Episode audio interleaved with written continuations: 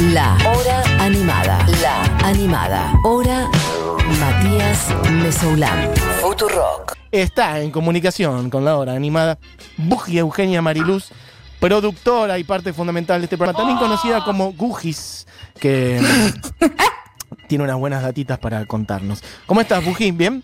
Yo muy bien, ¿y vos cómo estás? Espectacular. Qué bien que, que te escucho hoy, muy fuerte. Muy Ay, gracias, es que tengo un micrófono nuevo. Ah. Ay, para que me escuches mejor, como dice el lobo. Caperucita eh, Roja. Caperucita roja. Qué tremendo. ¿Cómo estás? Tremendo. Digo muy bien, igual tengo muy poquito de lobo. Muy bien, muy contenta. Sabes que yo no conozco Chile y tengo muchas ganas de ir hace mucho tiempo. Obviamente ahora no estaríamos en situación para irnos a ningún Claro, lado.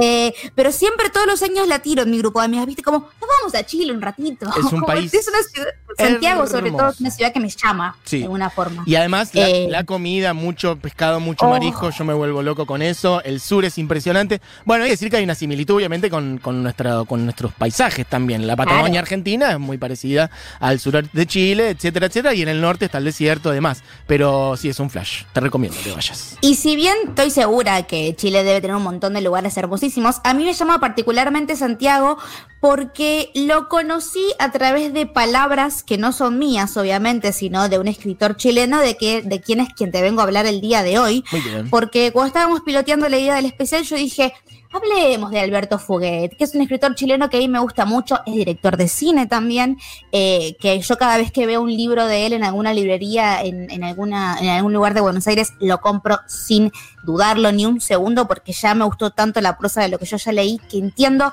que, que lo próximo me va a buscar. Entonces tengo tres pequeñas recomendaciones, bueno, una es bastante larga, eh, por si los oyentes están del otro lado buscando algo para leer, les interesa un poco la cultura chilena o la cultura latinoamericana en general y quieren eh, conocer nuevas voces que por ahí antes no habían leído, empezando con un libro que a mí directamente me cambió la vida, tal vez Epa. tiene que ver con el momento en que lo leí, eh, más que nada, que Sí. se llama No Ficción, que es el primer libro que yo leí de Alberto, Ok. que es un libro de 160 páginas aprox, 170, Cortito. que es solamente un diálogo. ¿Qué? Es Ah, solamente ok. un diálogo entre dos hombres que se reencuentran ocho años más tarde de que su relación termine y se tiran en la cara todo lo que no se dijeron durante todos los años que estuvieron eh, y conociéndose y, y todas las cosas que quedaron sin decir después de que se separaron. Wow, y es eh, literal, o sea, una única conversación, o sea, durante 160 páginas, hay otras voces, bueno, si querés chusmeame un poquito, si no, igual ya con esto es bastante magia, pero... Son ellos dos hablando. Hay como pequeños episodios, capítulos que no se marcan como capítulos, pero hay como ciertos espacios entre lo que se venía diciendo Claro. y lo que no, como si hubiesen habido pausas en la discusión. Sí. Eh, y se tiran con de todo. Hay unas revelaciones muy de, del, del desamor y del corazón roto y de todas las cosas que se podrían haber dicho y que no se dijeron eh, en, en una noche de, de reencuentro. Y bueno, obviamente no les voy a contar exactamente qué pasa, ¿Qué ni tampoco les voy a contar el carácter de la relación que tenían antes de encontrarse en esta, en esta jornada, porque si no les arruino el efecto que tiene el libro. Ok, perfecto. Pero decís que te cambió la vida, decime en 30 segundos por qué. Porque yo lo leí justo después de separarme y fue como, ¡sí! ¡Todo esto! Lo tenía dando vueltas y fue como, estaba, es- en ese momento yo estaba leyendo los diarios de Pizarnik que me estaban haciendo mal al bocho, Ah, bueno, son muy pesados. Vos también, las cosas que elegís para leer cuando te... Está bien igual. Hay que- claro, hay que- y, y a- y agarré este y fue como una catarsis ajena, ¿viste? Bien. Eh, hacer catarsis a través de las palabras de otra persona, porque hay muchas cosas duras de pelea y de reproche, y hay muchas cosas también de, de amor Ajá. y de cariño y de, y de abrir el corazón a la otra persona a la quien quisiste. Así que me parece que si alguien está en esa, Ajá. puede Perfecto. conseguir no ficción. Muy bien. Tomo Seguimos nota. con- Sí. Mala onda. Bien. que es la primera novela que el muchacho publicó y se definió como si fuese un guardián entre el centeno latinoamericano. Ah, bien. Es la historia de un adolescente que está viviendo en la época de Pinochet Ok. y es un adolescente de una clase social chilena alta y se empieza a dar cuenta que todo lo que sucede a su alrededor en realidad es una gran mentira, que sus papás que son, eh, que son, que apoyan a Pinochet, por ejemplo, es justo antes de que se votó el plebiscito.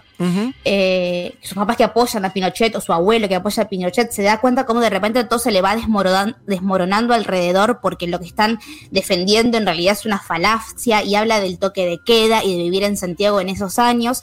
Entonces también me parece que es una buena manera de leer un poco de, la, de historia latinoamericana a través de la ficción, porque obviamente Bien. son cosas que no pasaban, pero un poco de realidad tiene que tener adentro de todo esto. Bien, perfecto. Veo que esa desde hace un rato, me dijiste que es la primera, claro, y tiene un, casi ya tres décadas ese libro, desde el 91. por lo que veo Exactamente. por acá. Y es un libro que en Chile aparentemente, según lo que investigué, lo leen un montón. Bien. Es como medio la, la joyita que todo el mundo leyó, porque está bueno ver con los ojos de un adolescente lo que fue una, una etapa ex- extremadamente horrible en la historia latinoamericana y chilena en particular, sobre todo con, con cómo después fue evolucionando la, la historia en Chile alrededor del personaje de Pinochet, ¿no? Que es una persona que no lo pudieron meter en cana, digo, se murió en libertad, no pasa como en Argentina, que, que tal vez nosotros tenemos un duelo distinto con lo que fue la dictadura Totalmente, militar. sí, es totalmente. Eh, entonces, ese mala onda, si quieren leer, para mí son como los dos primordiales, los dos básicos para leer de él. Y, Y- si les quedó un poquitito de ganas de leer a Foguet, Ujú. eh, también está Sudor, que este es una Biblia directamente, tiene 600 páginas. Los tres libros están en la Ok. cuenta de Facebook. Bien, perfecto. Es un libro interesantísimo porque cuenta la historia de un editor eh, de literatura que tiene que hacerse cargo de un escritor muy conocido mexicano y su hijo y pasan cosas con el hijo. Entonces tenemos una, una historia sobre el Santiago nocturno, la, época de Grinder, cuando Grinder estaba en el apogeo de la popularidad y un montón de conocimientos sobre una ciudad que es tan ajena, eh, pero se siente como si estuvieses bailando en los boliches de Santiago cuidando de este casi adolescente o adulto joven, medio zaparastroso y problemático del cual el, el editor se tiene que hacer cargo. Claro, perfecto. Bueno, me encantó entonces. Sudor, que es esta que es gigante, si quieren leer algo más corto. Pueden ir a no ficción, que es más cortita, que es esa que es un diálogo de 160 páginas, que igual ese me da mucha intriga. Creo que voy a arrancar. Después te lo presto. Seguro. Bueno, y Mala Onda, la primera de todas. Che, grandes recomendaciones, Buji, perfecto. Yo no he leído nada de Fuguet y ahora eh, me has dado muchas ganas, así que voy a arrancar por ahí, me parece. Por no ficción. Bueno, cuando nos veamos yo te los presto. Lo Exacto. único, Matías, yo no soy de prestar muchos libros porque les tengo mucho cariño. Sí, Me los tenés que cuidar. con condiciones. como Yo- si fuesen mis hijos. Bien, yo soy igual, Bujía, y hago mucho esa aclaración. Eh, me ha pasado de que haya gente que se ofenda. Yo no me ofendo para nada con esa No, aclaración. no, no. Así que los voy a cuidar y te los voy a devolver, sobre todo. Lo más Muchas importante. gracias. Perfecto. Gracias, Buji. Tres recomendaciones de Fuguet. Este, en el cierre, en el estribo colgaditos ahí, Alberto Fuguet, tres recomendaciones de Buji, Eugenia Mariluz.